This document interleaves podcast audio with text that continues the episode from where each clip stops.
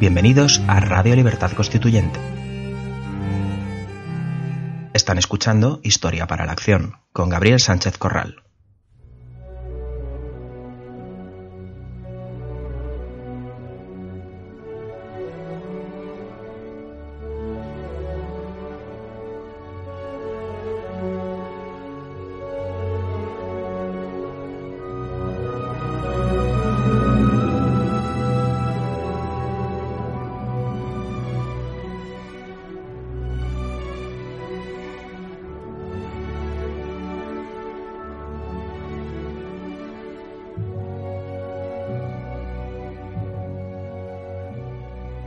Empezamos esta nueva edición de Historia para la Acción y como en todas las ocasiones en Historia para la Acción contamos con Gabriel Sánchez Corral, a quien saludo de nuevo. ¿Cómo estás, Gabriel? Hola, ¿qué tal Paco? Eh, y saludos también a, a, los repúblicos y a, todos nuestros oyentes. Pues aquí de nuevo para, para seguir un poco ilustrando y explicando un poco eh, los episodios de, de la historia. Saludamos, por supuesto, a todos los oyentes, a todos los repúblicos que tanto están apoyando este, este programa y estos audios de historia contada a través de los hechos, como bien hace eh, tú, Gabriel, como historiador, y que además vas a empezar a presentar nuestros fundamentos.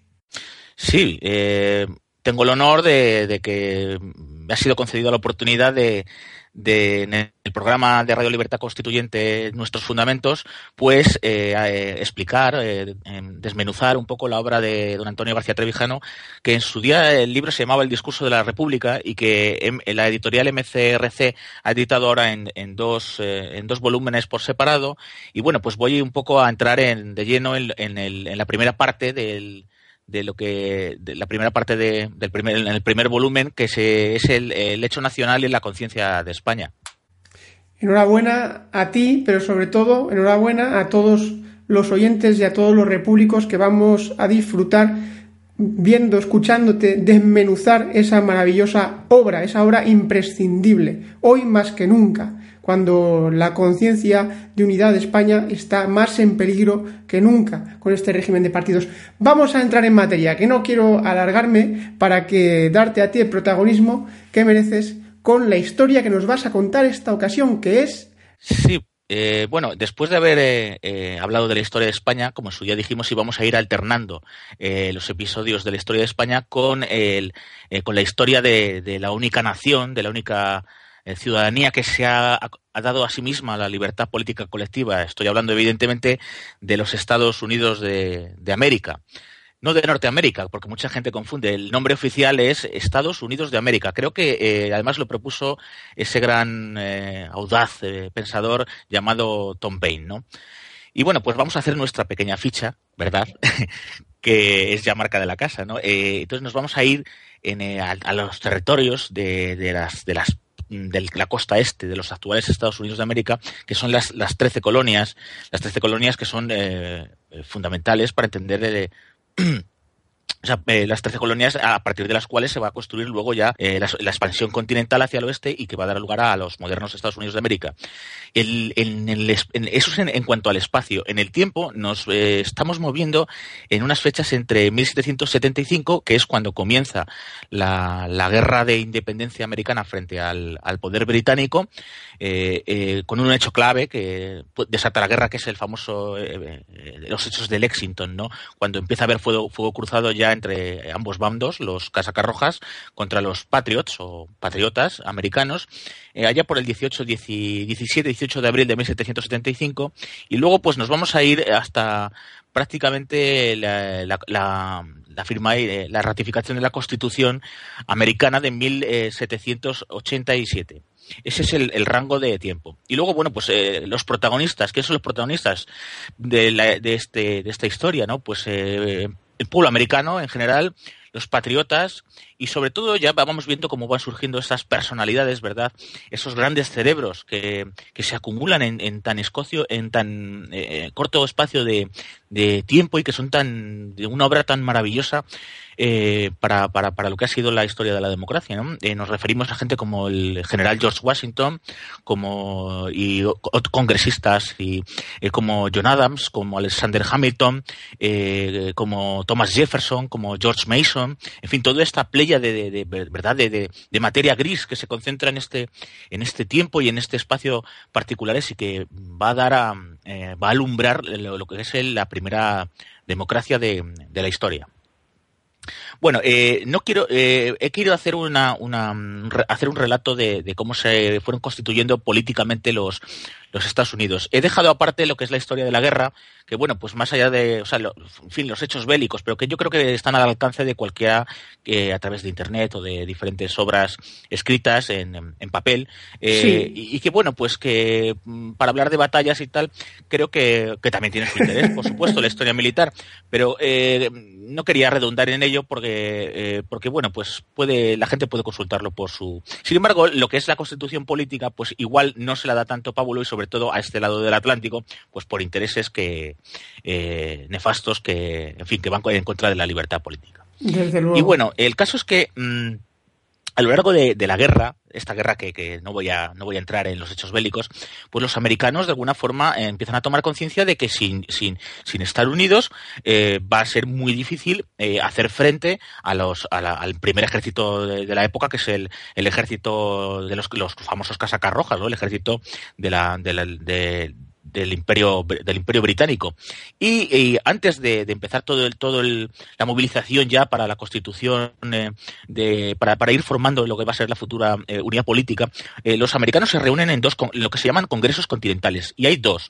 El primero el primer congreso continental es decir no dejaban eran como una especie de asambleas donde se mandaban delegaciones de cada estado para tratar pues el transcurso de la guerra principalmente y que luego derivará en en, en, en, la idea de, de, de hacer una unidad política evidentemente Bien, el primer Congreso Continental se reúne en Filadelfia, que recordemos es la primera capital de los Estados Unidos.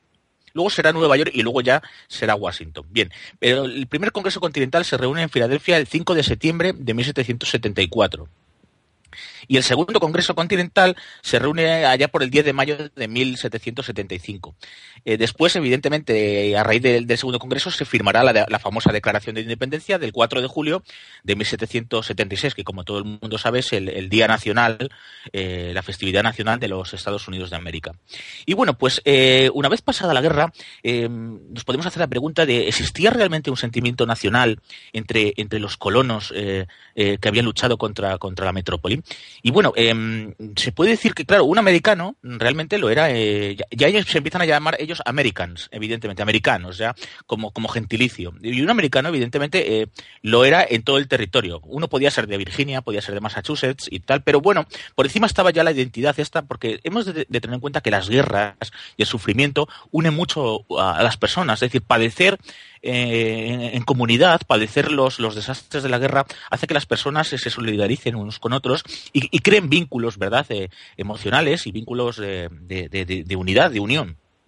Y bueno, pues el americano realmente ya se consideraba a sí mismo en, las 13 colonias.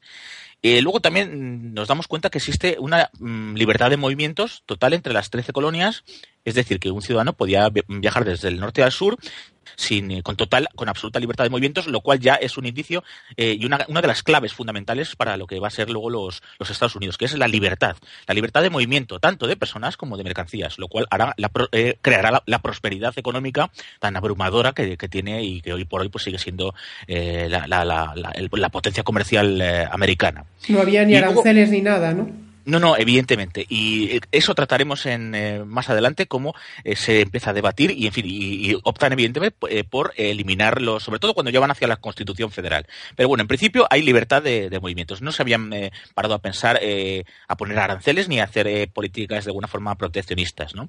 Y luego también la guerra había conseguido tener una había conseguido que los americanos tuvieran una representación diplomática única, lo cual es muy importante de cara al exterior, ¿no? El ejército continental comandado por por George Washington, pues eh, hace que eh, se cree una especie de protoservicio diplomático, eh, por ejemplo, para hablar con Francia, que recordemos a Lafayette, ¿no? uno de los grandes héroes franceses de la Revolución Americana, y cómo, cómo los americanos, pues eso, hacen que, tienen, consiguen tener una representación diplomática única, un, interlocutor para las 13 para las 13 colonias, ojo, todavía no estados, 13 colonias, y que, pues eso, para que, para que pueda hablar pues con otras potencias como puede ser Francia o la misma eh, corona española, la, monarquía hispánica.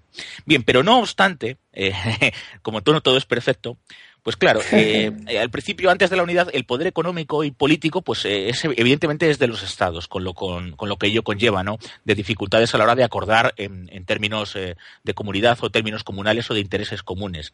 Además, los americanos son muy celosos de, de, su, de su estado, de su, dijéramos, su patria chica, ¿no? Ellos diferencian muy bien lo que es su patria chica, un tejano, un, o Virginia o las Carolinas, en fin, y luego lo que es la, la, Unión Federal, ¿no? Pero, ojo, no, no, son, no son sentimientos que se, que se rechazan como, como pueda pasar en, en España por, eh, eh, em, por, una concepción de, eh, errónea ¿no? y por una, un sistema educativo tremendo y por una nula explicación de la historia real de los, de los españoles, sino que en, América pues las dos identidades son perfectamente, es decir, están, encajan como, ¿verdad? Como, como, como un puzzle perfectamente. Entonces, los, los, americanos, una vez que ven que ya están derrotando a los, a los, eh, a los británicos empiezan desde los congresos continentales que antes hemos citado, empiezan a dictar ya, eh, a dar em, eh, indicaciones a cada estado para que de alguna forma ya se, vaya conformando poder político dentro de, lo que eran las antiguas colonias. Trece colonias empiezan a transformarse en trece estados independientes. Eh, cada Estado empieza a, redactar su constitución escrita. Eh, porque, al contrario, evidentemente, que la constitución británica, que recordemos que es, es, es, por la tradición, es por la costumbre, es por la jurisprudencia que, según a lo largo de los siglos, eh, se ha ido, se ha ido, se ha ido, pues de alguna forma, implantando en, el territorio británico. El americano, al defender, sobre todo, los derechos inalienables de su creador, es decir, el derecho natural, pues le había costado, en cierta forma, a veces, como no hay constitución escrita, le había costado reivindicar esos derechos naturales frente al poder británico. Entonces dicen, muy sencillo, lo vamos a poner por escrito, negro sobre blanco. Y, empieza, pues eso, cada, cada, cada, cada legislatura, que es verdad, cada asamblea, ellos las llaman legislaturas, empiezan a, poner por escrito las, las futuras eh, constituciones eh, de cada estado. Y bueno, pues en un principio tenían una herramienta muy interesante, que eran las, las cartas coloniales, que les había otorgado la corona británica cuando se conformaron en, colonias. Es decir, las cartas coloniales eran eh, también eran en el fondo eran, eh, habían nacido como unas eh, ordenanzas de navegación y, para regular el comercio entre la metrópoli y las colonias, pero también habían empezado a crear de alguna manera legislación, a, crear de alguna forma derecho.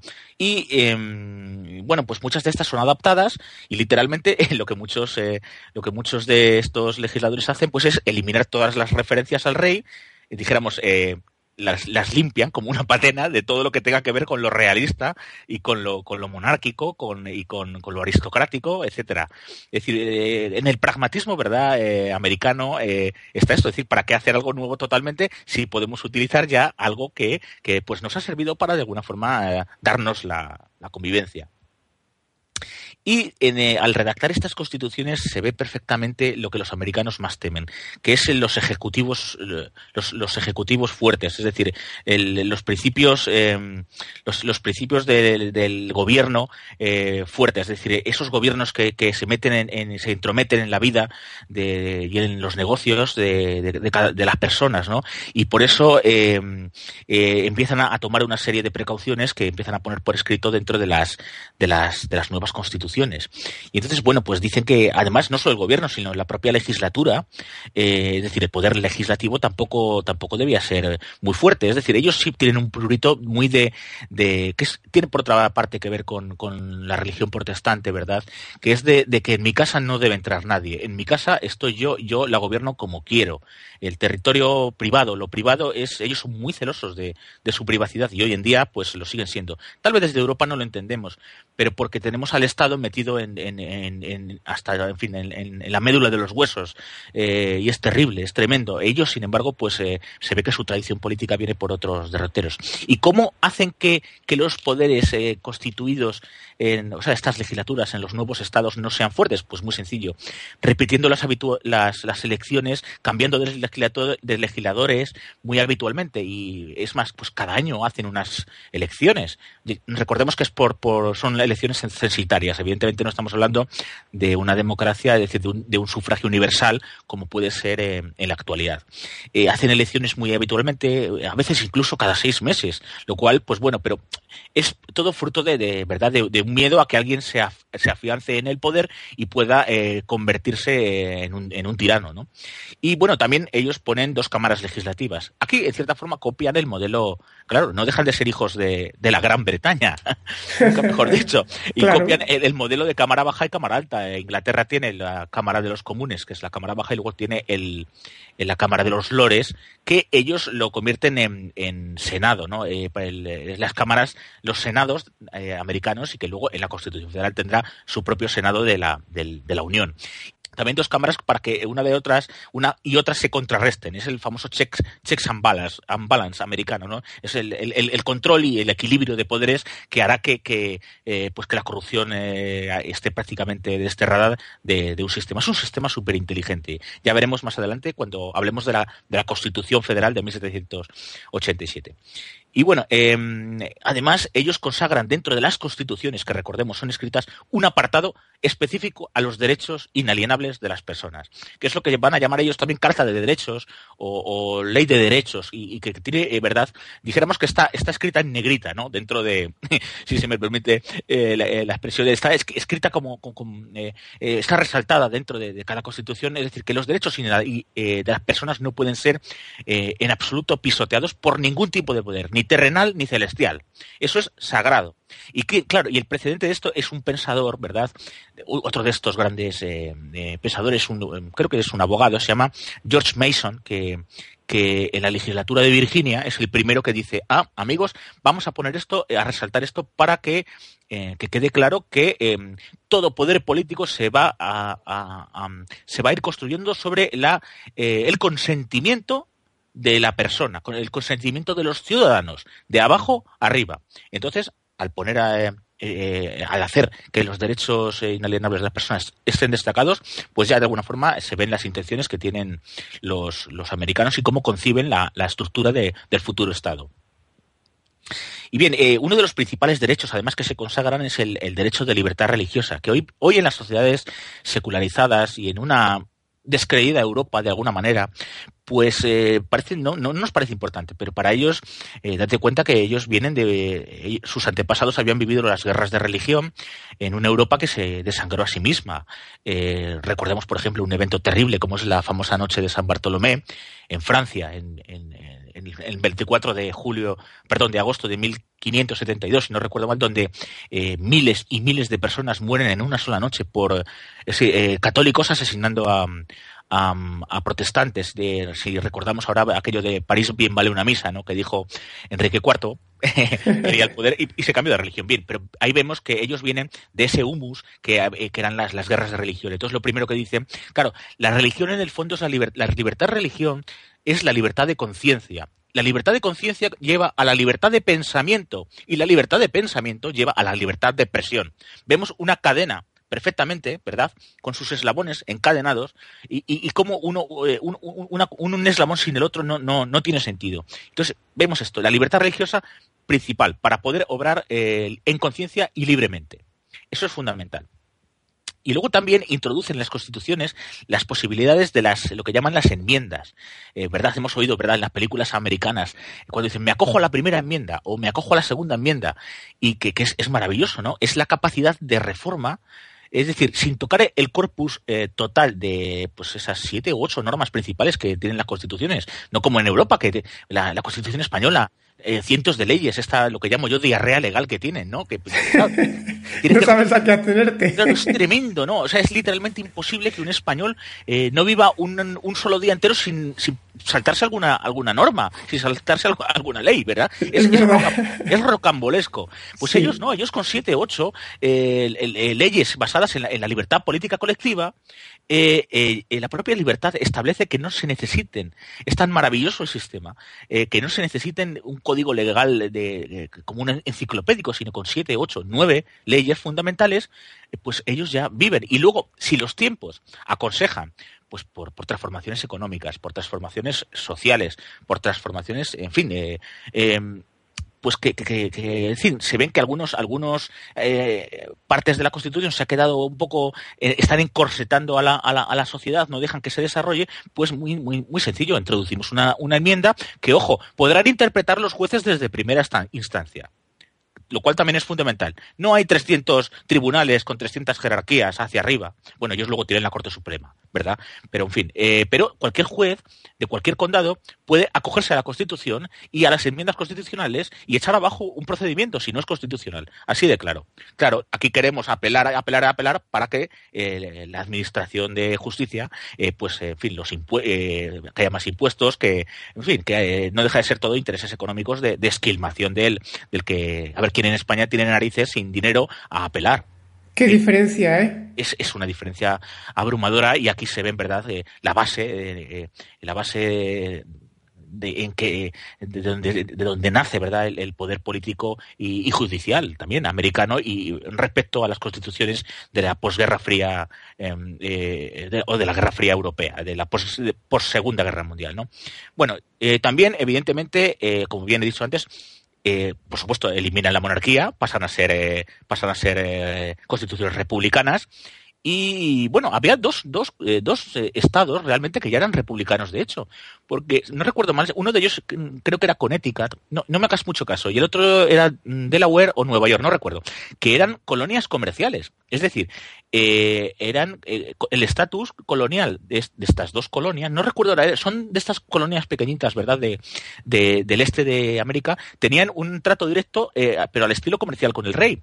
Es decir, eh, el rey se las había concedido a, pues, a, a, grandes potentados y a, grandes eh, carteles, cárteles comerciales, a, compañías comerciales importantes. Ni siquiera, eh, ni siquiera era, eh, había una unión política, sino que era en base a, una unión de alguna forma comercial. Esas dos inmediatamente quedan desenganchadas en cuanto eh, se pierde se pierde la guerra. Es decir, prácticamente no tienen que eh, ellos ya estaban el chip ya era el chip mental de alguna forma si se me permite la expresión ya era de alguna manera republicano. En fin, bueno, pues esto eh, eliminan toda, toda referencia a la monarquía, como ya hemos dicho antes, y por supuesto eliminan la, la, aristocracia. Evidentemente, ya no hay ni condes, ni duques, ni nada de eso. Yo siempre hago mucho hincapié. Yo le digo a la gente en España que si algún día España, eh, eh, algún día conseguimos traer la, hacer la república eh, constitucional en España, pues evidentemente ni duques de Alba, ni condes de Salvatierra, ni historias de esas, ¿no? O sea, eso es antiguo régimen y eso queda absolutamente... Oye, a un americano eh, le hablas de, de, de, un duque, de un conde, y bueno, es, una figura que está en Europa y poco, poco menos que... Eh, como un florero que adorna, ¿no? Pero nosotros, sin embargo, nosotros sabemos que no es así, ¿verdad? No, no. Desde Europa sabemos que no es así y cómo sigue pesando. Bueno, pues y ellos lo tienen muy claro. Tienen que eliminar todo tipo de título y de, eh, y de aristocracia, tanto por título, es decir, venal, por, por herencia, como por posesión de tierras, ¿no? Es decir, eh, había veces que se hacían condes porque eran grandes terratenientes y el rey concedía el título de conde o duque o marqués incluso en los territorios eh, americanos. Bien, pues todo esto efectivamente es tirado a la basura. Y, eh, y, por supuesto, la, la, abolición de una cosa que se llamaba el, el vínculo y, y, primogenitura. ¿Qué es el vínculo y primogenitura?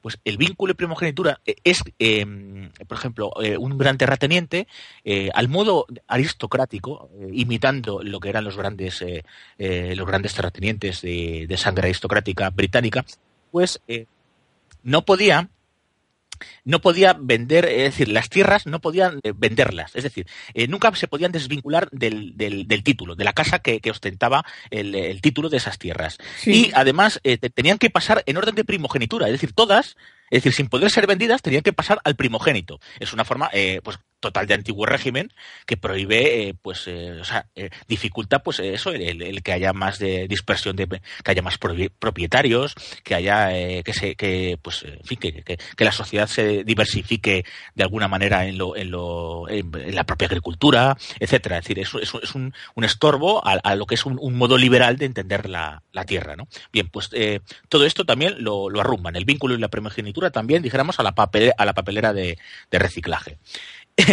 y luego eh, confiscan, por supuesto, todos los patrimonios de los, de los que habían sido fieles a los, de los llamados realistas, los que habían sido fieles a la, a la, corona, que por cierto son muy maltratados, muchos tienen que huir, la mayoría se van a, a, tierras del Canadá o otros huyen eh, a, la, a, la, metrópoli, no, no de regreso a la metrópoli, porque muchos eran americanos, ya habían nacido en las tierras, pero tienen que volver a, las tierras de sus antepasados, pues porque aquí ya no se les, no se les ve bien. Otros pues eh, aguantan como pueden el, el chaparrón. En el caso de que hubieran ganado el Imperio Británico, pues estaríamos hablando de héroes. En este caso, pues estamos hablando de gente pues que a la cual no, pues ya el futuro en, en los nuevos estados republicanos pues no tenía, no tenía sentido.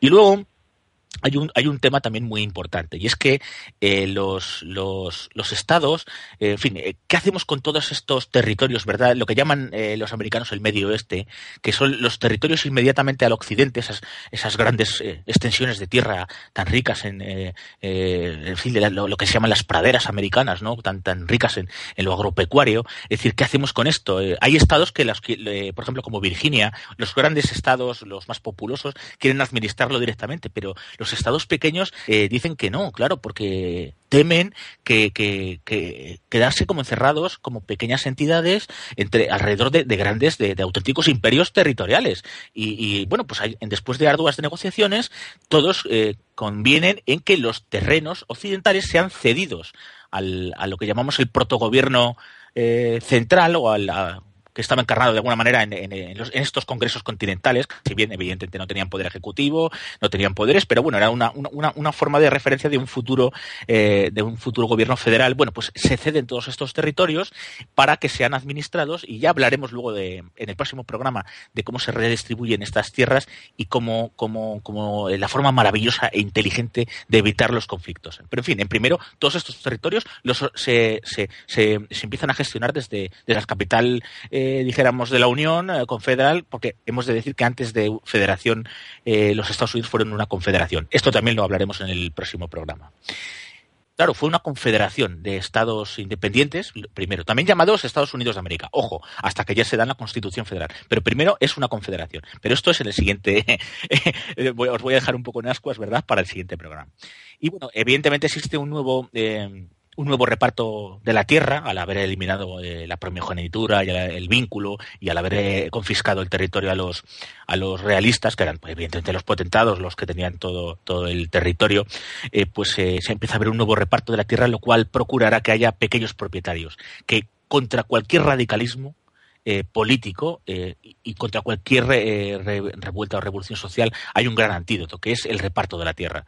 estamos hablando de, sociedades prácticamente preindustriales. Entonces, el, el, pequeño propietario que se defienda en su tierra y además con una eh, privacidad consagrada por las leyes, es decir, de autogestión, de que nadie pueda venir a quitármela, de que nadie me pueda venir a apropiármela, esto hace que, que además se empiezan a tratar de igual a igual. Son pequeños propietarios y ninguno está muy por encima del otro. Es una sociedad, lo dice Alexis de Tocqueville, por ejemplo, en su gran libro, en su, su estudio La democracia en América, cómo no hay conflicto, porque más o menos todos son eh, pequeños y medianos granjeros.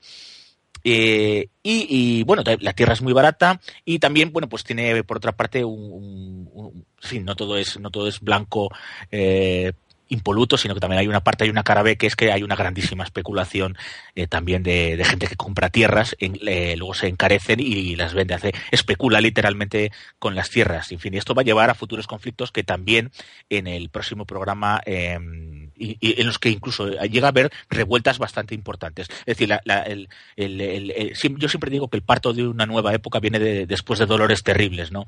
Y, aunque, y, aunque eh, la construcción, la, el nacimiento de los Estados Unidos es, eh, no es tan sangriento en la Revolución Americana, aparte de la guerra contra el británico, no es ni mucho menos, date cuenta que mueren unas 11.000 personas, no muere tanta gente, no es, en una sociedad de 3 millones, pues no es mucho. Las ciudades apenas son tocadas, las batallas son en, mira, iba a decir que no iba a hablar de la guerra, pues bueno, os voy a decir que las, que las batallas no son, no son, son batallas campales, en campo abierto, no hay, no hay gran destrucción, excepto incendios de algunos eh, eh, pequeños pueblos, o, en fin, que tampoco es una guerra muy destructiva. Y, en fin, eh, pues lo que he dicho, que ninguna nación nace como es una bolsa de aceite. o sea, Vamos, que les estás diciendo clarísimamente, que además lo vas a decir en nuestros fundamentos, seguro, Que, que la, a todos estos catalanes independentistas a todos estos estatalistas independentistas que, Se, que se atienen al derecho a decidir, que sepan todos ellos y los que no son independentistas y los estatalistas que no son independentistas, por ejemplo, los de Ciudadanos o los del Partido Popular, que en España la, solo si media la violencia será destruida España. Solo con la violencia. Exacto, mira, la historia nos dice, eh, la, historia eh, nos enseña muchas cosas, ¿no? Y una de ellas es que nunca un territorio ha sido eh, secesionado contra la voluntad general, contra la voluntad mayoritaria, solo ha sido posible de dos formas, que ha sido mediante el acuerdo y, es decir, y que nunca ha sido posible sin el acuerdo, una, es decir, sin el acuerdo de las dos partes y solo ha sido posible mediante la violencia. Es decir, nunca eh, en la historia eh, tenemos un ejemplo en el que sin un acuerdo previo eh, no se haya secesionado una parte de un territorio de, su matriz. Eso es así. Y que si lo ha conseguido ha sido mediante una guerra. Eso es así, claro. Lo dijo el propio Durán y Lleida, ¿eh? Hace tiempo. Hace tiempo, se lo dijo a los mismos catalanes. Solo seremos independientes si España lo quiere, si llegamos a unos acuerdos entre las dos partes. Si no, costará, como dijo Churchill, sangre, sudor y lágrimas. Eso es así de claro y lo tenemos que la historia, es decir, no lo digo yo, ¿eh?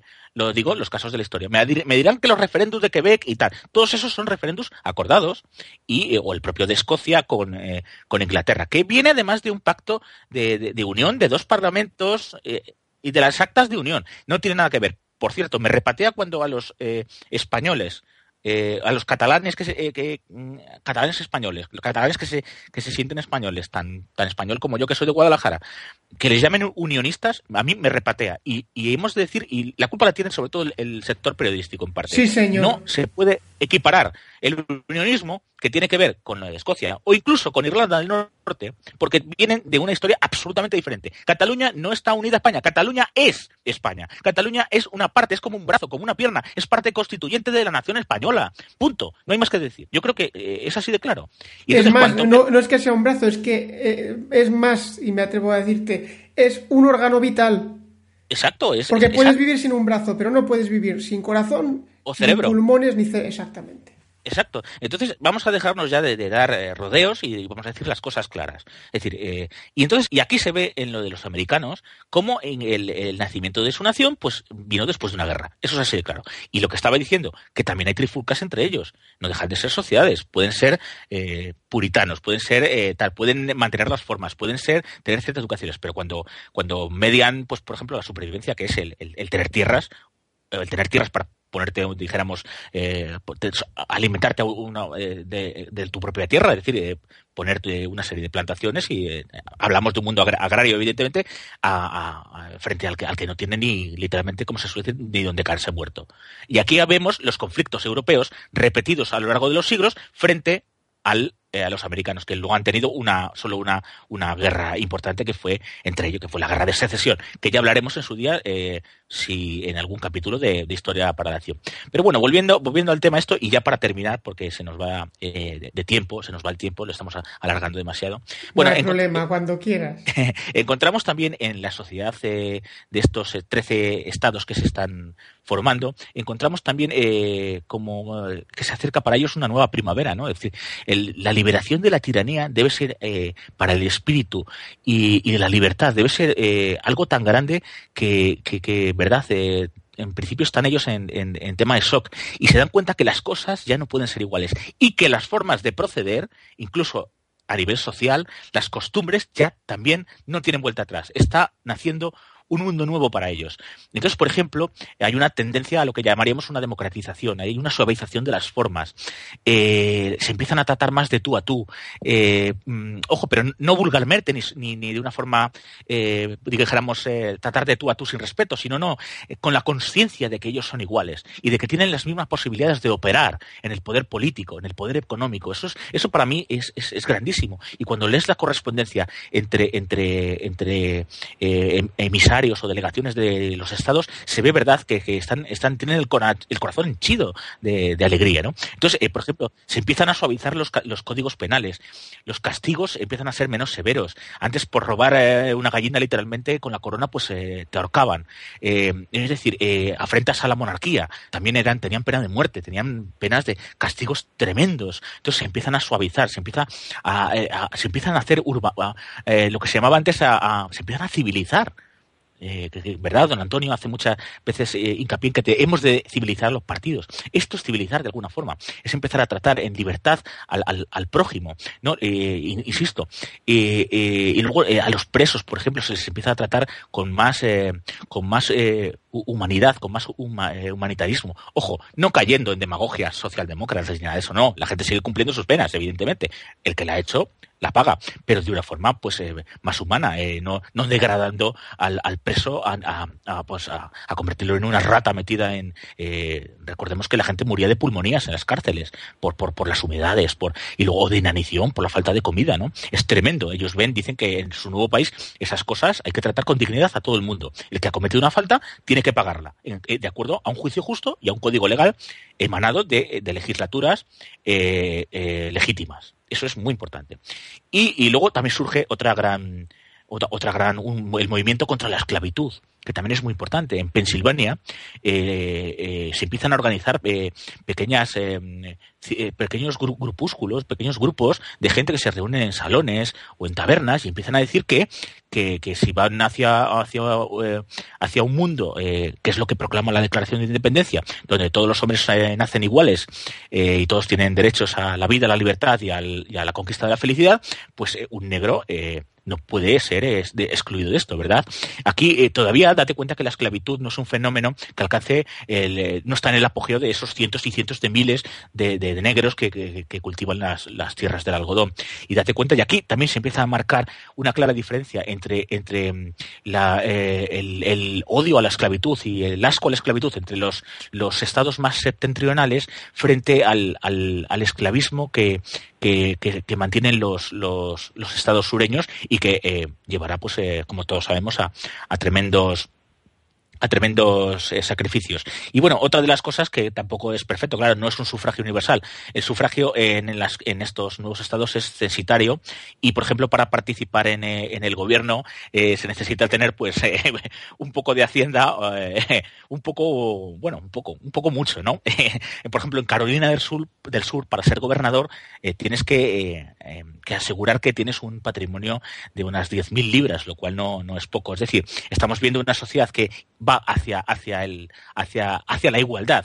Ojo, no igualitarismo, hacia la igualdad respecto de oportunidades, hacia la igualdad de tratamiento respecto eh, de, las leyes, pero no hacia un eh, hacia igualitarismo eh, como lo entendemos, es decir, como aquí que al que al que destaca por arriba pues le cortan la cabeza, ¿no? Entonces, ¿qué es lo que pasa en el continente europeo y que es, es tremendo? Ellos ya ven que no. Pero eh, insisto, siguen teniendo estas pequeñas, eh, estas pequeñas, pues, eh, dijéramos, herencias del régimen anterior, del régimen de la monarquía, pues donde, pues, donde el potentado, el poderoso, pues, además de tener pues el, poder por ser eh, duque, conde, etcétera, además también tiene poder porque acumula tierras, incluso eh, incluso moneda moneda eh, en oro, plata, en, piedras preciosas, riquezas en general.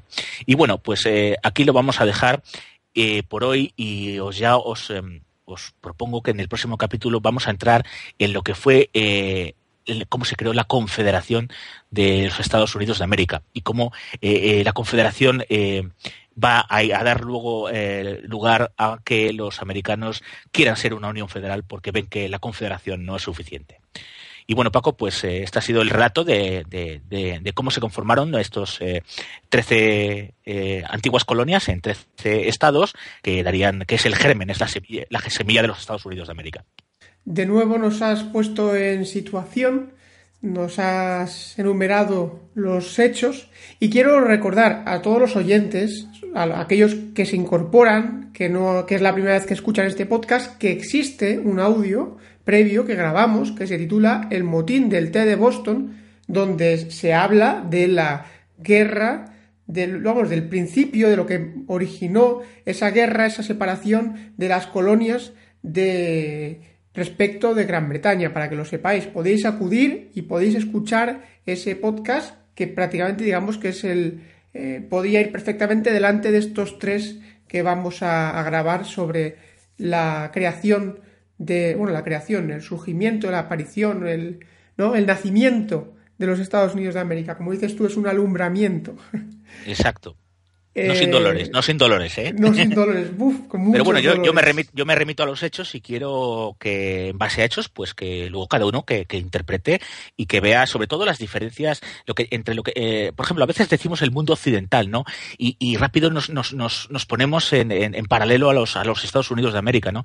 Y no es verdad. Eh, la tradición, sobre todo, hablaríamos de filosofía, hablaríamos de, de, ilustración continental frente a ilustración anglosajona, en fin, entraríamos ya en, en cosas de, de, de mucha enjundia, en lo que llamo yo, podríamos hacer tesis doctorales. Pero eh, vemos lo que ellos llaman la exclusividad americana, ¿verdad? Eh, y de por, en cierta forma, porque ellos, porque ellos hoy en día se sienten un pueblo, eh, cierta forma, aunque esté mal dicho, se sienten un pueblo elegido, se sienten un pueblo además obligado a, extender su credo, que es el credo de la libertad, el freedom, como dicen ellos, al resto, con lo cual también nos llevaría a discutir. Yo, evidentemente, pero ellos se sienten de alguna forma que están, se están desligando de, del el viejo mundo, de unas formas eh, civilizatorias que, que, ellos eh, rechazan, pues precisamente porque sus padres habían emigrado precisamente pues, huyendo de las guerras seculares que existen en América y de la intolerancia, sobre todo religiosa, que, les hace coger el, famoso Mayflower, ¿no? que es un barco lleno de puritanos y puritanas. Eh, ojo, y no, y no estoy haciendo aquí como los socialdemócratas, ellos y ellas, no, no, puritanos y puritanas, que es muy importante, que iban los dos sexos en los barcos. Y y de ahí que la colonización americana sea diferente a la española, donde en los barcos solo iban eh, varones. Y, nos habla también de la exclusividad, es decir, de, lo que el germen de los WASP, de lo, que llaman clase blanca protestante eh, americana frente a las sociedades de, eh, de, mezcla racial literal de los españoles con los pueblos que se encontraron eh, al otro lado del Atlántico. Es muy importante. En los barcos anglos desde Inglaterra, desde protestantes iban hombres y mujeres. Por eso no, y de ahí el problema indio también, que hablaremos en, en un futuro. Ellos son sociedades muy cerradas, no necesitan, como hay hombres y mujeres, pues siguen teniendo, procreando entre ellos y no tienen la necesidad de acercarse a otras poblaciones y mezclarse con ellas. Y aquí dejo este, este pequeño dato que espero que también haga reflexionar. Gracias, Gabriel. Eh, gracias a todos los oyentes que apoyáis este, esta radio, este podcast, Radio Libertad Constituyente, y este, estos modestos audios que pretenden alumbrar, alumbrar la historia en la conciencia de los españoles y de todos aquellos que entiendan y hablen el español. Bueno, un abrazo y ya os emplazo para que conozcáis lo que es eh, lo que se llamó la Confederación de los Estados Unidos de América. Al próximo programa. Hasta luego. Un abrazo. Un abrazo muy fuerte, Gabriel.